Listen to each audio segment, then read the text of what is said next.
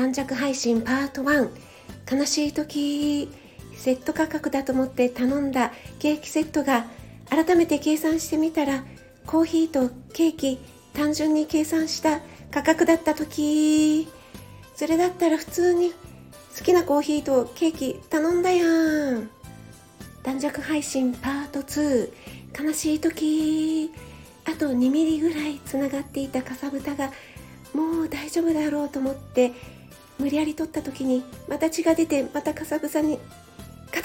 かさぶたになっちゃった時